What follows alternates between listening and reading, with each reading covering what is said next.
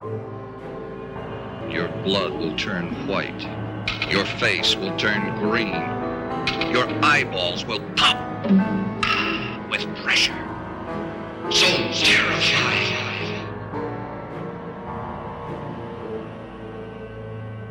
Moonwalker.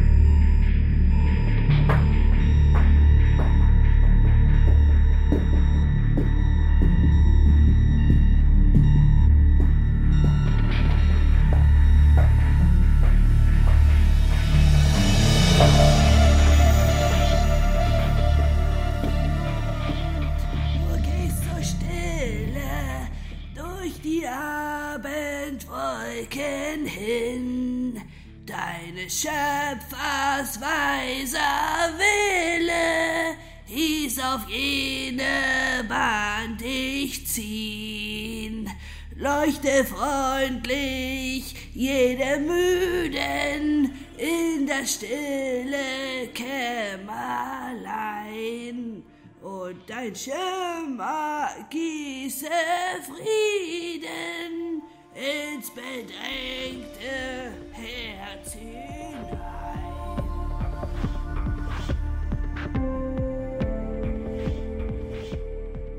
Der glucksende Gesang der Frau schallte mit naiver Inbrunst durch die Nacht. Beginnender Irrsinn tropfte wie grauer Honig aus jeder einzelnen Silbe, die aus ihrem spröden Mund kroch. Die in einen schmutzigen Mantel gehüllte, ungekämmte 40-jährige Dame wäre nicht die erste, die in den letzten Wochen ihren Verstand verloren hatte. Immerhin war sie noch nicht so verrückt, ihren Blick zu heben. Wie bei uns allen richtete er sich halb nach vorn und halb auf den Boden sorgsam jede Spiegelung meidend, die etwas anderes zeigte als das eigene verängstigte Gesicht. Wo sie wohl hinging? War sie auf dem Weg in ihr blickdichtes Zuhause? Nach einem vergeblichen Versuch, etwas Essbares in einem der überteuerten Supermärkte aufzutreiben?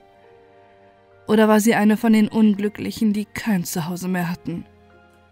Jene, die schon länger obdachlos gewesen waren oder die man in der Silberlichtnacht aus ihren Häusern geworfen hatte.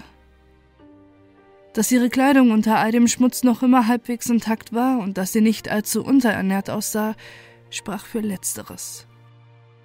In diesem Fall hatte sie wahrscheinlich kein wirkliches Ziel, suchte stattdessen auf den glänzenden Pflasterstein nach dem Glück, einem Wunder oder dem Tod.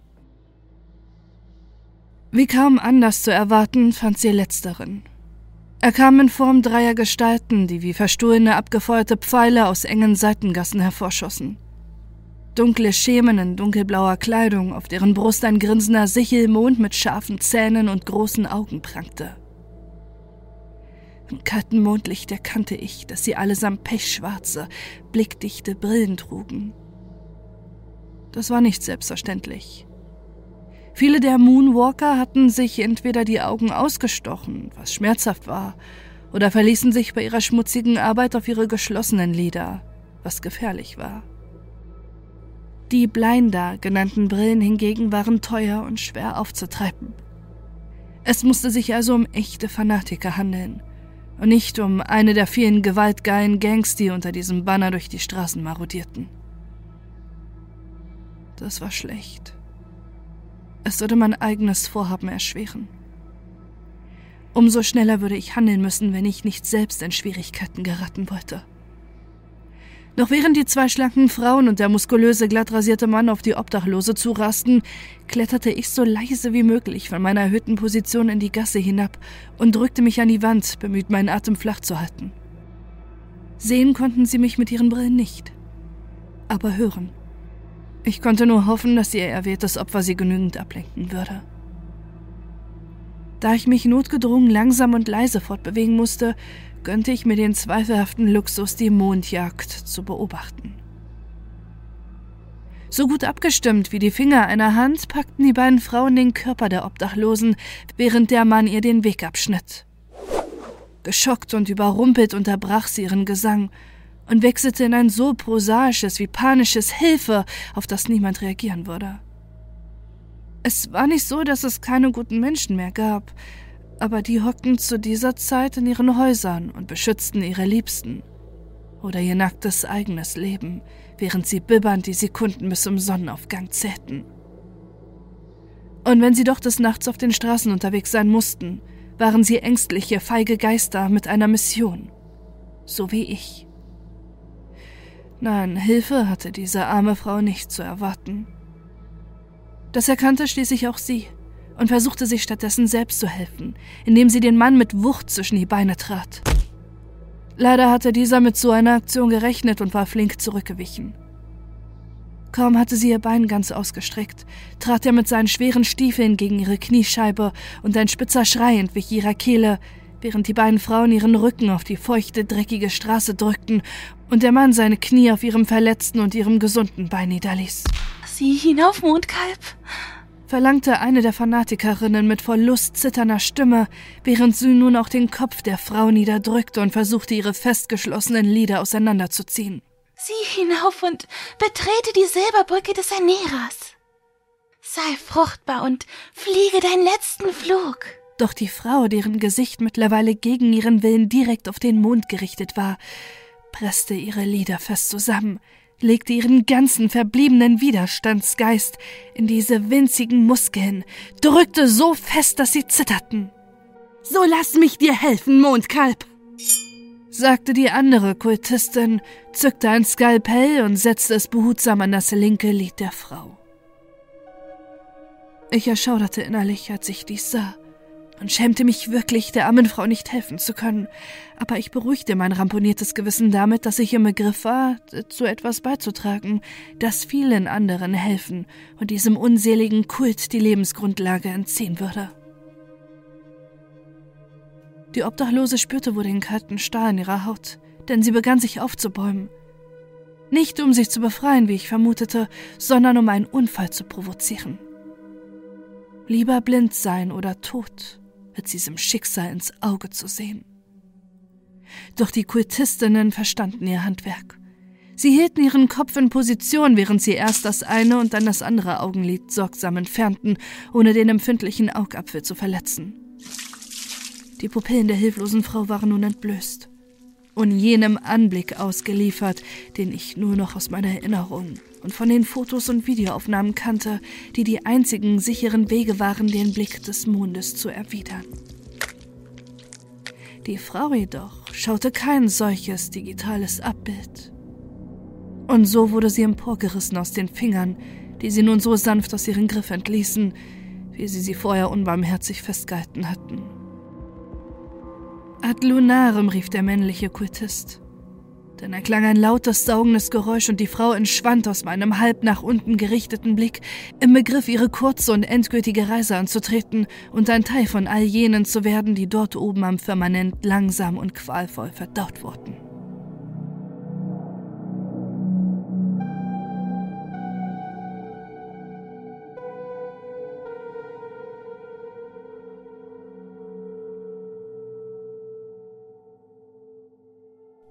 Der alte Mond hätte so etwas natürlich nie gekonnt oder gewollt. Er war gnädig zu uns gewesen, ein Freund und Beschützer, der allen Sagen zum Trotz weder Werwölfe noch andere Monster gebar.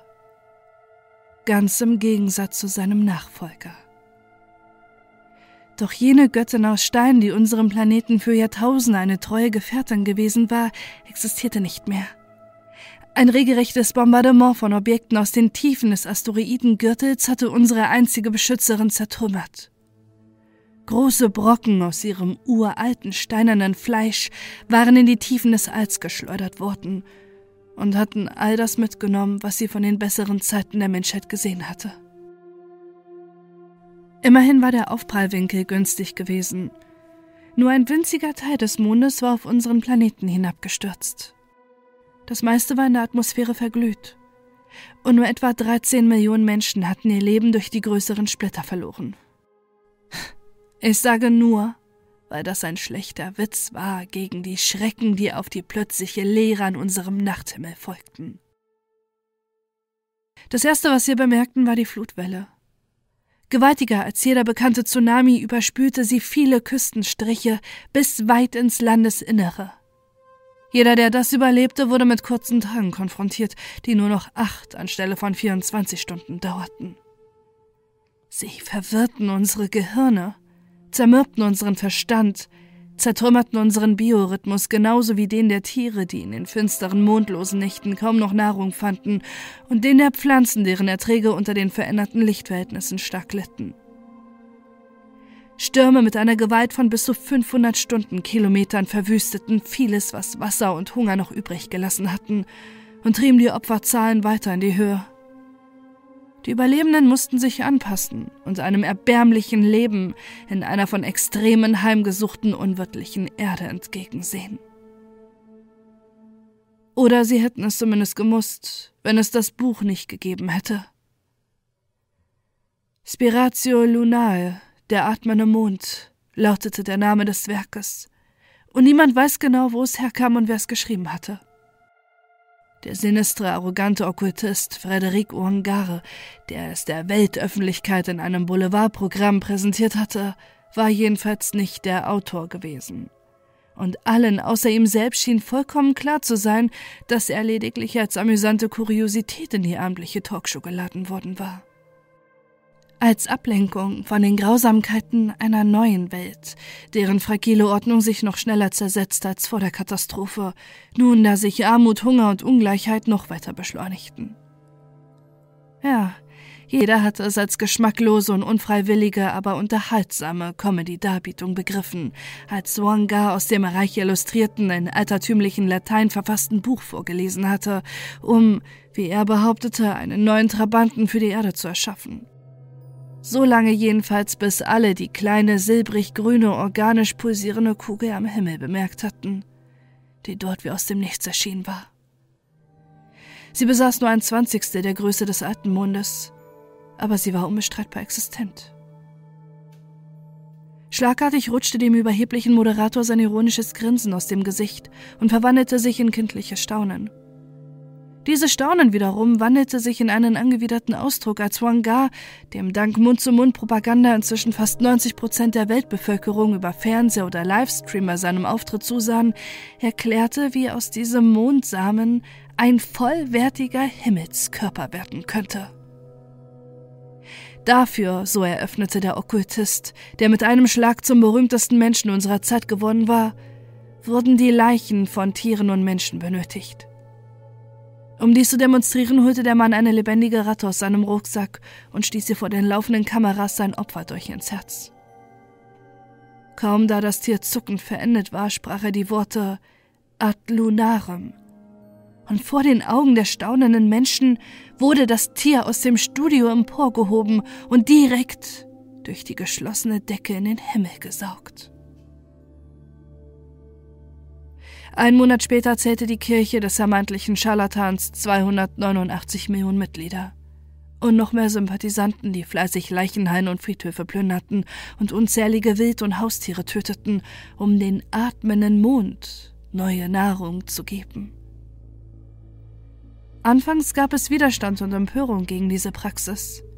Aber mit der Zeit wandelte sich die Stimmung und es dauerte nicht mehr lang, bis man den Kultisten freiwillig gab, was sie begehrten. Schon bald wurde jede Beerdigung von einem solchen Priester geleitet, und die Trauernden mussten zusehen, wie ihre geliebten Angehörigen sich aus ihren Gräbern erhoben und ein Teil des atmenden Mondes wurden.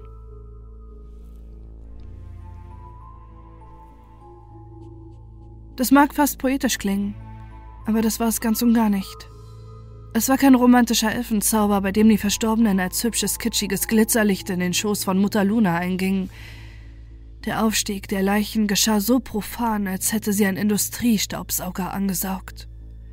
Und das narbige, pulsierende, grau-grünlich-schmierige Ding am Himmel hatte tatsächlich einen großen Mund, mit dem es Knochen und Fleisch zermalmte und die unliebsame Reste als feine Asche in die schmutzigen Niederschläge auf die Erde hinabregnen ließ.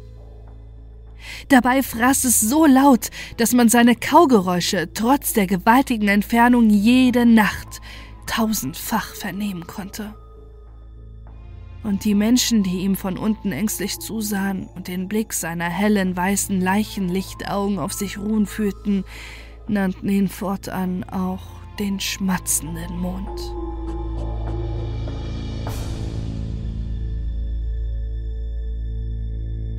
Doch auch wenn von diesem Moment an durch die Ströme von emporfliegenden Leichen endgültig jegliche friedliche Mondscheinromantik passé war, brachte der neue Moment nicht nur Schlechtes mit sich.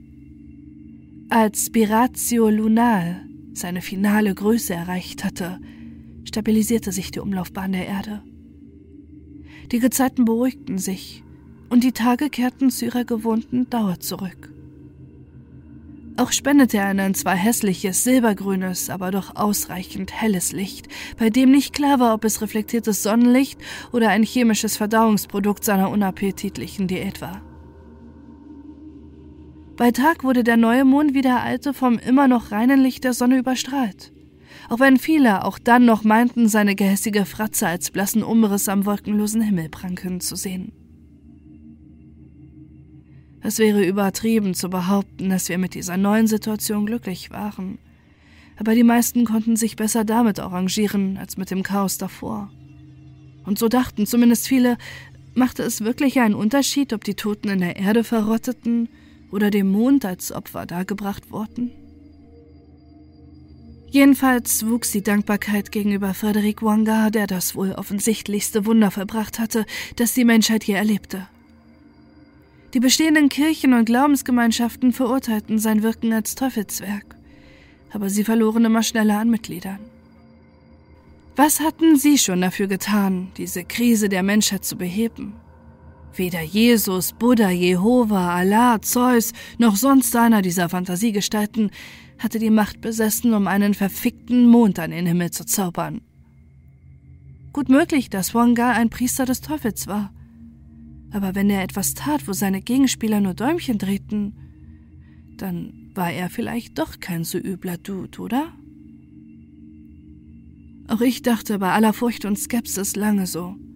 Zumindest so lange, bis sich herausstellte, dass sich der Fresser am Himmel nicht länger mit Aas zufrieden gab und bald die fernen, schwächlichen Schreie jener die Nacht erfüllten, die ihren Flug durch das kalte Vakuum des Alls durch irgendeine finstere Macht überlebten – nur um dann ihren Todesqualen bei vollem Bewusstsein erleben zu dürfen.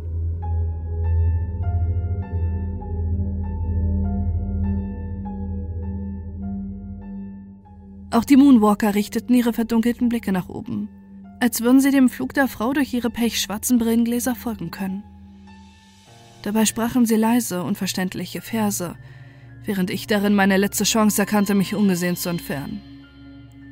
Leider hatte mich das Geschehen vor meinen Augen so sehr abgelenkt, dass ich nur einen Bruchteil des Weges hinter mich gebracht hatte. Mit klopfendem Herzen wagte ich meine Schritte noch ein wenig zu beschleunigen, bis ich endlich die Seitengasse erreichte.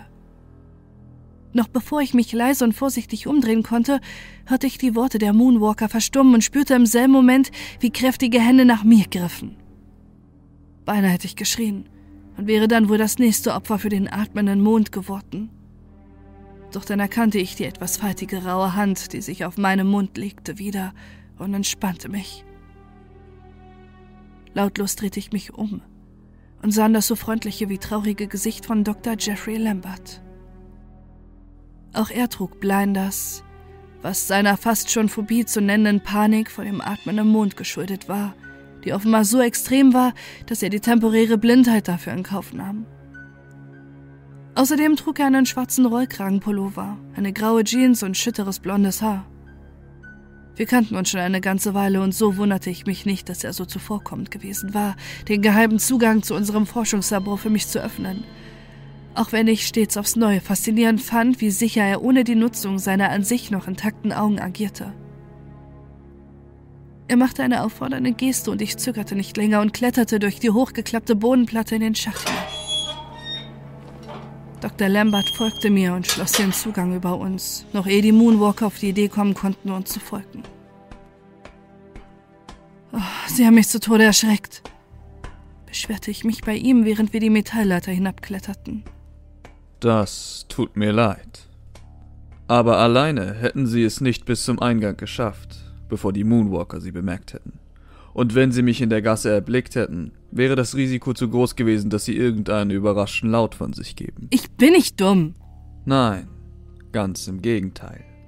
Sie sind zu intelligent, um ihr Leben zu gefährden. Nur leider schützt Intelligenz nicht vor Angst. Schon gar nicht in einer Welt wie dieser.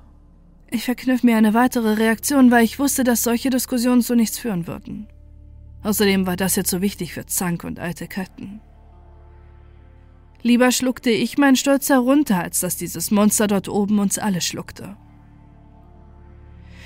Haben Sie die Konstruktionsdrohnenverstautung geprüft? fragte ich Dr. Lambert stattdessen. Ja, habe ich. Alles, was jetzt noch fehlt, ist Ihre Software.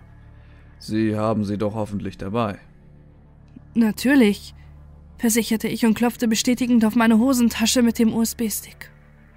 Ich hatte viele Wochen an diesem Programm geschrieben und dabei stets mit der Angst gekämpft, dass meine Wohnung von Moonwalkern aufgebrochen und gestürmt werden könnte. Doch glücklicherweise war das nie geschehen. Ich hoffte nur, dass mir meiner Nervosität kein Fehler unterlaufen war. Wunderbar. Dann schreiben wir heute Geschichte. Nein, korrigierte ich ihn. Wir schreiben keine Geschichte. Wir löschen diese letzten Höllenjahre aus dem Geschichtsbuch.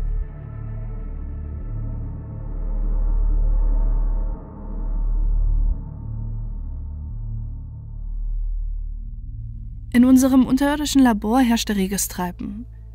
Neben fünf weiteren Wissenschaftlern gehörte zu unserem Team zwei weitere Programmierer, 20 Ingenieure und etwa 80 Freiwillige, die sich um einfachere, aber nicht weniger wichtige Hilfsarbeiten kümmerten.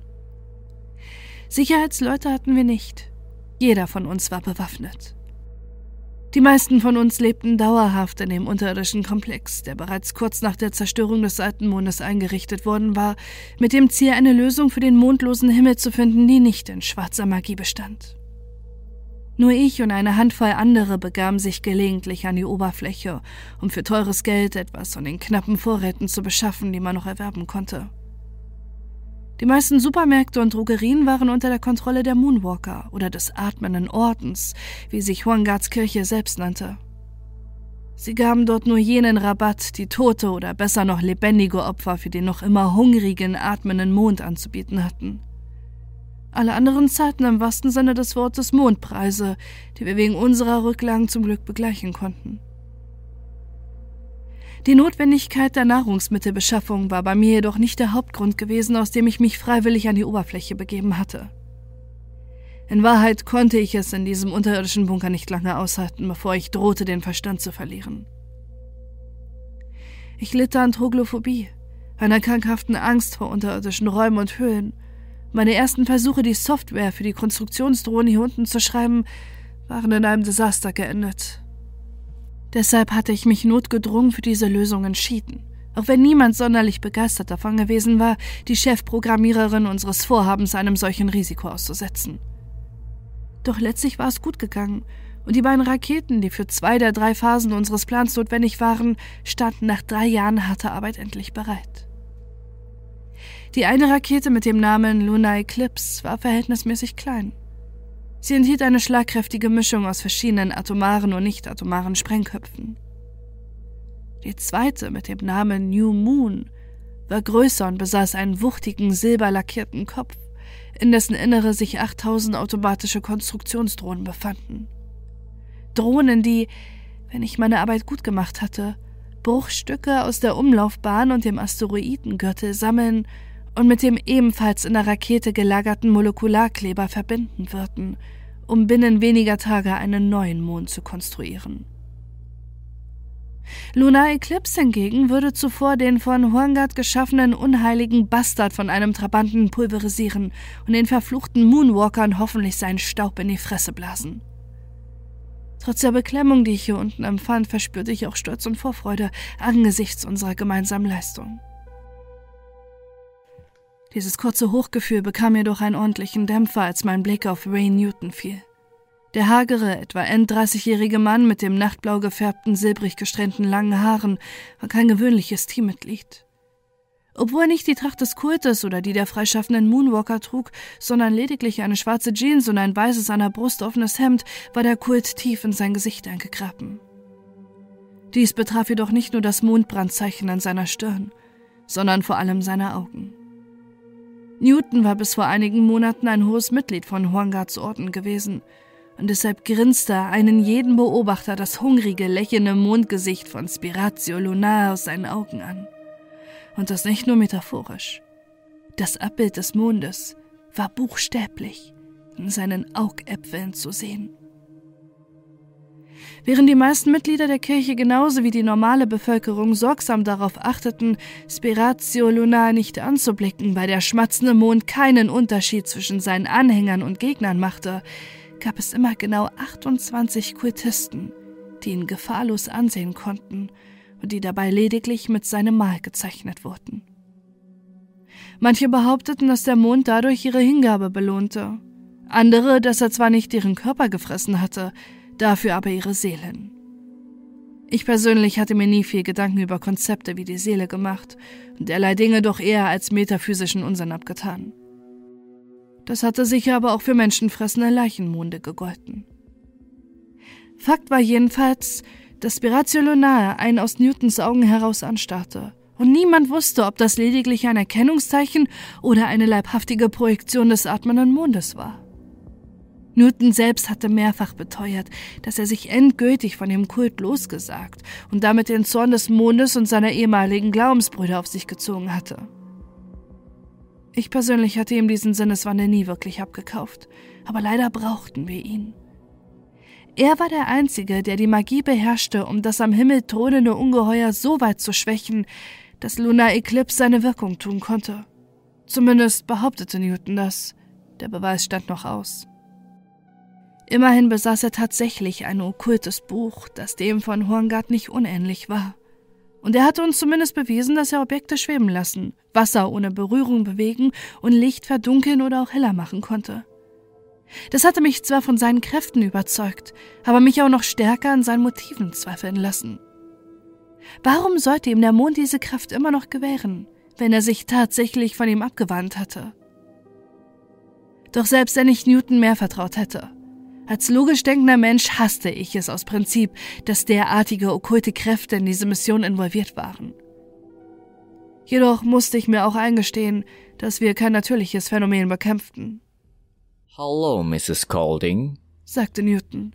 Haben Sie der Maschine erfolgreich Ihren Willen eingeflüstert? Er saß auf einer Bank, ein altes Buch auf dem Schoß und blickte sie mit seinen grinsenden Mundaugen an, während sein eigener Mund keine Regung zeigte. Ich habe das Programm fertiggestellt, ja, bestätigte ich nüchtern, unwillig auf seine schwülste Metaphorik anzugehen. Ich hatte grundsätzlich nichts gegen solche Sprachbilder, aber aus seinem Mund wirkten sie so attraktiv wie ein klebriges, feuchtes Bonbon, das man in seiner Winterjacke entdeckte. Sind Sie auch vorbereitet? Beeilte ich mich zu fragen, bevor Newton noch auf die Idee kommen konnte, mich weiter zu löchern. Das bin ich, versicherte der Okkultist, diesmal doch behutsam lächelnd, was mir nicht entging, da ich seinem Blick auswich und so fast zwangsläufig auf seinen Mund sah. Es war ein Glücksfall, dass ich vor meinem Ausscheiden ein Exemplar des Exustiorerum entwenden und es schließlich auch entziffern konnte. Dem guten Huangard wird das nicht gefallen haben, aber Sie und das gesamte Erdrum können bald frohlocken. Du selbst nennt sich dabei aber nicht, was? dachte ich skeptisch, während ich mich der unangenehmen Aufgabe widmete, mir eine Erwiderung auf diesen schmierigen Pathos zu überlegen. Hey Nina, was ist denn nun mit dem Stick? Unterbrach Mara Henning unser Gespräch. Die äußerst sympathische junge Ingenieurin mit den kurzen roten Haaren hatte ihre Hand ausgestreckt und kam mir in dem Moment fast wie ein Engel vor, der mich aus der Hölle des Dialogs mit Newton erretten konnte. Natürlich, hier, sagte ich zu ihr und reichte ihr den unscheinbaren Datenträger. Sie nickte dankbar und kletterte dann auf die Leiter und zur Spitze der New Moon, wo sie die Kontrolltafel an der Spitze freilegte und den Stick in den dafür vorgesehenen Port einstöpselte. Der Rest wurde automatisch ablaufen. Fertig. Wir können jetzt starten. Noch nicht. Erst muss Mr. Newton seine Kunst vollbringen. Sind Sie soweit, Magister? Selbstverständlich sagte der Mystiker, dem bei der Geburt ironischerweise der Name eines berühmten Wissenschaftlers zuteil geworden war, legte sein Buch ab und erhob sich. Meine werten Damen und Herren, Newton nutzte die ungeteilte Aufmerksamkeit, die auf ihm ruhte, für eine kleine Ansprache, während seine Zuhörer seinem Mondblick zuverlässig auswichen. Sie alle haben in den letzten Jahren viel Unbill ertragen und erleiden müssen, und an nicht wenig davon trage ich eine Mitschuld. Diese möchte ich jetzt restlos tilgen, heute in dieser bedeutenden magischen Nacht. Vergessen wir die Mühe und die Angst der Vergangenheit und heißen wir eine neue Zeit willkommen. Das überhebliche und zugleich zynische Lächeln, mit dem er diese Worte vortrug, gefiel mir ganz und gar nicht. Genauso wenig wie diese unfassbare Arroganz, mit der er einfach annahm, dass er seine Verantwortung für all die Millionen von ermordeten und gefolterten Menschen so einfach wegwischen konnte. Vor allem jedoch fragte ich mich, ob er es überhaupt wollte oder ob er seinem alten Herrn in Wahrheit doch noch immer treu war. Wenn dem so war, so schwor ich mir, würde ich diesen Wichser zur Verantwortung ziehen und dafür sorgen, dass Lunar Eclipse trotzdem abgefeuert werden würde, selbst wenn die Rakete nur dazu taugen würde, dem Monster am Himmel einen kleinen Arschtritt zu verpassen. Während Newton zu einem unverständlichen Singsang anhob, der nur entfernt an gewöhnliches Latein erinnerte, schattete sich ein großer an der Wand befestigter Monitor an, der ein erschreckend hochaufgelöstes Bild vom atmenden Mond zeigte. Mit all seinen fauligen, grauen, pulsierenden Muskelsträngen und seinem hungrigen Maul, in dessen Tiefen sich die Leiber unzähliger Individuen langsam auflösten. Auch wenn ich wusste, dass mir ein bloßes Kamerabild nichts anhaben konnte, hielt ich mich unwillkürlich an einer Tischplatte fest, aus der puren Angst heraus einfach durch die Decke nach oben gesaugt zu werden, wissend, dass mir das nicht viel helfen würde. Ein kurzer Blick in die Runde verriet mir, dass es nicht nur mir so alleine ging. Zu meiner großen Erleichterung passierte aber nichts. Oder besser gesagt, es passierte nichts mit uns. Auf dem Monitor jedoch passierte eine Menge. Das Gesicht des atmenden Mondes verzerrte sich, verlor seinen grausam fröhlichen Ausdruck und ging über in eine Art hilflosen Zorn. Das war aber noch nicht alles. Zuerst hielt ich es für bloße Einbildung, aber je mehr Sekunden verstrichen, desto deutlicher stellte sich heraus, dass der grausige Mund langsam an Substanz verlor. Gleichzeitig stieg ein gelblicher Dunst von seiner Oberfläche auf, fast so, als würde er langsam gekocht. Offenbar hatte Newton doch Wort gehalten. Und dass er dieses Wort nicht leichtfertig gegeben hatte, wurde mir endgültig bewusst, als sich ein schmerzerfülltes Zittern in Newtons Singsang mischte. Neugierig geworden, wandte ich meinen Blick kurz von dem Bildschirm ab und richtete ihn auf den Okkultisten. Dieser trug seine Beschwörungsformel nicht länger aufrecht und stolz, sondern mit nach innen gekrümmten Rücken und zur Decke gerichteten Blick vor. Während derselbe gelbliche Dunst, der dem schwindenden Leib des Mondes entstieg, von seinem Körper und insbesondere von seinen Augen aufstieg. Sofort eilte unser Erste-Hilfe-Team zu ihm, doch Newton hielt sie mit einer herrischen Geste auf Abstand, obwohl seine Haut langsam rot wurde und an einigen Stellen aufzuplatzen begann. Dennoch trug er seinen Singsang tapfer vor, und wie der Monitor zeigte, durchaus mit Erfolg.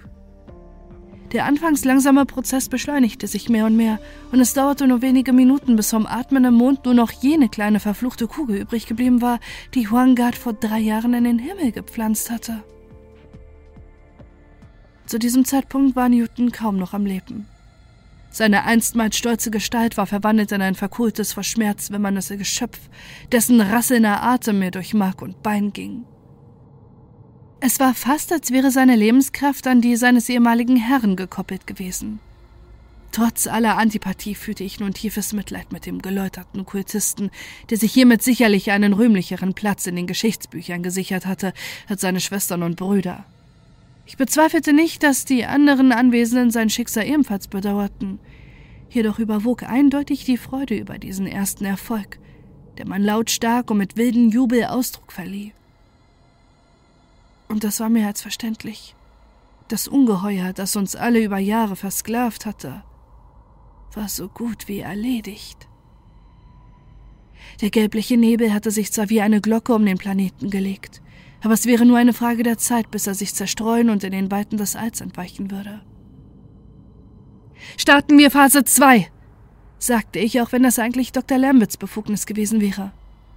Geben wir diesem Bastard den Rest! Erneut brandete Jubel auf, während alle gebannt darauf warteten, dass der Countdown für Lunar Eclipse begann. Doch es geschah nicht. Was ist da los? Warum startet sie nicht? fragte ich Myra. Aber die junge Frau starrte nur verständnislos auf ihren Computerbildschirm und schüttelte den Kopf. Keine Ahnung. Ich habe den Prozess initialisiert, aber es passiert einfach nichts. Es gibt nicht mal einen Fehler. Ihre Worte wurden übertönt von zündenden Triebwerken. Erst überkam mich Erleichterung, die sich sofort in Grauen verwandelte, als ich begriff, dass es nicht die Lunar Eclipse war, die sich in die Lüfte hob, sondern die New Moon.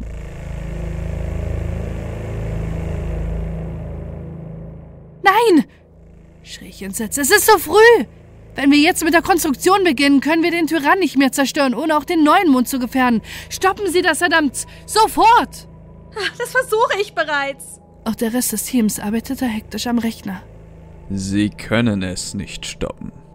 Dr. Lambert meldete sich plötzlich in einem leisen, aber durchdringenden Tonfall. Und das müssen Sie auch nicht. Was meinen Sie damit? fragte ich ihn irritiert. Zunächst reagierte er nicht. Dann jedoch drehte er sich zu mir um.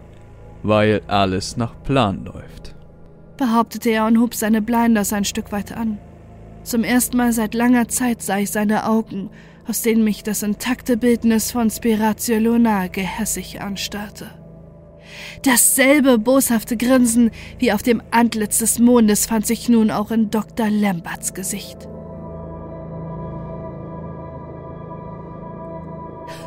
Verräter! rief ich, da dieser Auftritt für mich keine Zweifel an seinen Loyalitäten ließ. Ich bin kein Verräter. Anders als Mr. Newton bin ich meinem Herrn treu ergeben, dem einzigen Beschützer unserer Welt. Ich wechsle meine Loyalität nicht wie die Mondphasen. Diesmal sprach er so laut, dass sein Verrat mittlerweile jeden in der Basis bewusst geworden sein sollte. Ich rechnete mit Aufständen, mit Verzweiflungstaten, Racheakten und vergeblichem Heldenmut, aber keiner von uns rührte sich von der Stelle. Wir alle starrten unseren vermeintlichen Mentor und Missionsleiter nur fassungslos an. In diesem Moment öffnete sich die Luke über uns und ließ etwas von dem Nebel herein, in den Newton den einzigen atmenden Mond verwandelt hatte und der offensichtlich auch in unsere Atmosphäre eingesickert war.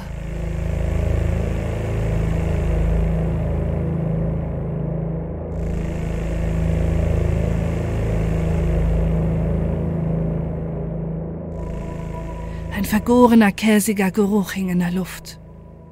Einige von uns fingen an zu husten, während Dr. Lambert den widerlichen Duft tief in sich einsog. Dann schließlich startete die New Moon und erhob sich wie ein dunkler Drache in den dunstigen Himmel. Was glauben Sie, haben Sie oder Ihr grinsender Dämon davon, wenn die Rakete einen neuen Mond konstruiert? Versuchte ich Dr. Lambert mit Katalogik zu begegnen.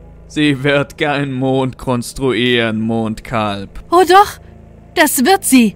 Genau dafür habe ich sie konzipiert. Das allein ist ihre Programmierung. Ihr Programm ist nur ein Teil eines größeren Ganzen. Und ich bin äußerst dankbar, dass Sie die ungestörte Ruhe in Ihrer Wohnung gut genutzt und mir dabei stets Einblick in Ihre Arbeit gewährt haben. Andernfalls wäre mir das hier wahrscheinlich nicht möglich gewesen. Fast gegen meinen Willen blickte ich zum Bildschirm, der nicht mehr den Nachthimmel zeigte, sondern die Kamerabilder der New Moon lieferte. Offenbar hatte die Rakete schon längst die Atmosphäre verlassen. Dank unserer verwendeten hochmodernen Technologie und eines Artefakts, welches uns Newton gespendet hatte, dauerte es nur wenige Augenblicke, bis New Moon den verbliebenen Mondkern erreicht hatte. Doch sie stieß nicht, wie dort geplant, ihr Antriebsmodul ab, um anzuhalten. Stattdessen sammelte sie den stinkenden Nebel, der sich um die Welt gewickelt hatte, einfach ein, legte ihn wie einen warmen Mantel um sich und flog weiter, immer weiter, erst an der Venus und dann am Merkur vorbei, wo sie endlich das ausgebrannte Schubmodul abstoß, anhielt und die wertvolle Ladung in ihrer Spitze entließ. Tausende von Drohnen, die ich allein mit Intelligenz ausgestattet hatte, schwärmten aus, explodierten an der Spitze der New Moon hervor und drangen direkt in die Sonne ein, wie Viren, die einen Zellkern erobern wollten. Es ist unmöglich, protestierte ich. Sie sollten einfach schmelzen. Mein Gott, selbst die New Moon sollte doch nur ein Klumpen heißen Metalls sein. Seine Geschenke sind vielfältig, antwortete Lambert, doch ich hörte seine Worte nicht mehr. Ich sah allein auf das Grauen, das sich für uns alle gut sichtbar auf dem großen Bildschirm abspielte. Der glühende Gas, bei dessen Hitze die Linse der Bordkamera entgegen jedweder physikalischen Gesetzmäßigkeit nicht verformte, veränderte sich vor unser aller Augen. Erst erschienen lediglich graue Flecken, die sich kaum von Sonnenflecken unterschieden. Dunkle, kalte Inseln in einem Meer aus so tödlicher wie lebensspendender Hitze. Dann verbreiterten sich diese Flecken, und aus ihrer Mitte bohrten sich graue, dünne Stränge wie hungrige Würmer durch die Sonnenoberfläche, verzweigten und verflochten sich miteinander, formten ein Netz und schließlich eine Art grünlicher Blase. Ein hässliches, wabbeliges Ding, welches die Sonne vollständig einhüllte. Nein, das ist nicht richtig. Die Sonne wurde nicht einfach nur eingehüllt, sie wurde dieses Ding, verwandelte sich bis ins letzte ihrer Moleküle hinein. Dessen war ich mir hundertprozentig sicher. Denn diese Stränge hörten nicht auf, gaben sich nicht mit ihrem verruchten Werk zufrieden. Zu Hunderten eruptierten sie wie koronale Massenauswürfe aus dem korrumpierten Stern und expandierten in die Weite des Alls hinaus. Die Kamera der New Moon, deren Rumpf noch immer wie ein Affront gegen den Naturgesetz in der Umlaufbahn der Sonne schwebte, gab diese Bilder nicht her. Aber ich würde mich nicht wundern, wenn wir am nächsten Morgen, falls es einen Morgen geben würde, einen vollkommen veränderten Planeten vorfinden würden. Eine absonderliche, phantasmagorische Erde, beherrscht von unzähligen abscheulichen Sonnenfälten, die aus dem Himmel auf die Erde hinabreichten, wie Sonnenstrahlen in einer kindlichen Zeichnung, nur nicht symbolisch, sondern schauderhaft greifbar. Eine Kathedrale des Schreckens, eine vielfingerige, stellare Kralle, deren Griff wir nie mehr würden entrinnen können. Was haben Sie getan, Jeffrey? Was zur Hölle haben Sie getan? fuhr ich meinen einstigen Freund an, schon allein um der Verzweiflung ein Ventil zu geben, der wie Krebs in mir wucherte. Mond und Sonne sind Geschwister seit uralter Zeit. Sie speisen sich von selbem Licht, trotzen derselben großen Leere. Ich habe sie nur wieder vereint, habe sie angeglichen, ganz so wie es sein soll. Dieses Ding produziert kein Licht, Sie Wahnsinniger! brüllte ich und versuchte den Fanatiker am Kragen zu packen, was der stinkende Nebel, der ihn beschützte, jedoch verhinderte. Es ist dunkel wie die Nacht. Sie haben uns alle zum Sterben verdammt. Mitnichten. Die Menschen werden überdauern. Sie werden atmen, gebären und gedeihen. Sie werden sich vor dem Himmel fürchten und sich doch flehend an ihn wenden, wie es zu alten Zeiten noch Brauch war, als sie die Götter an ihren Herzen trugen. Und der Himmel wird sie speisen, mit Wärme und Licht, so wie er auch von ihnen speisen wird. Ein Geben und Nehmen, ein neuer kosmischer Kreislauf, der in Kürze beginnt. Lambert ging zu einem der Rechner und schaltete die Ansicht des großen Monitors zurück auf den irdischen Nachthimmel. Was ich dort sah, bewies mir, dass ich mich geirrt hatte. Wir mussten nicht bis zum Morgen warten. Man konnte sie bereits sehen im kranken Licht des neu erwachenden, atmenden Mondes. Man sah sie nicht sehr deutlich, aber doch als krankhafte Schemen, als drohende, längliche Schatten vor den Sternen. Mehr als seine Andeutung äußerte Dr. Lambert nicht. Er ging nicht ins Detail, und dennoch sah ich, wie sich alles vor meinen geistigen Augen entfaltete. Frierende, gewaltige Trauben verzweifelter Menschen, die an diesen Auswüchsen hängen würden wie Welpen an den Zitzen ihrer Mutter. Menschen, die sich darum schlagen würden, einen Platz an diesem schrecklichen, giftig nährenden, suchterzeugenden Adern zu ergattern, um einen schnellen Tod einzutauschen gegen eine lange Qual. Und ich erschauderte. In einem haben Sie natürlich recht. Sie werden sterben. Die neue Welt braucht sie nicht mehr. Dann explodierte die Luna Eclipse in einer Kaskade aus Hitze und Licht, und ein kurzes Erdbeben erschütterte diesen winzigen Teil des verdammten Planeten. Dann endete es. Und einzig Dr. Lambert, beschützt vom staubigen Atmen seines düsteren Gottes, entstieg unverletzt den Resten der unterirdischen Forschungsstation, um den Menschen ihren neuen Platz unter Sonne und Mond zu weisen. I'm filled with light. tiptoe dance with me through the shadow play. Moon, I'm on my way. Shooting stars.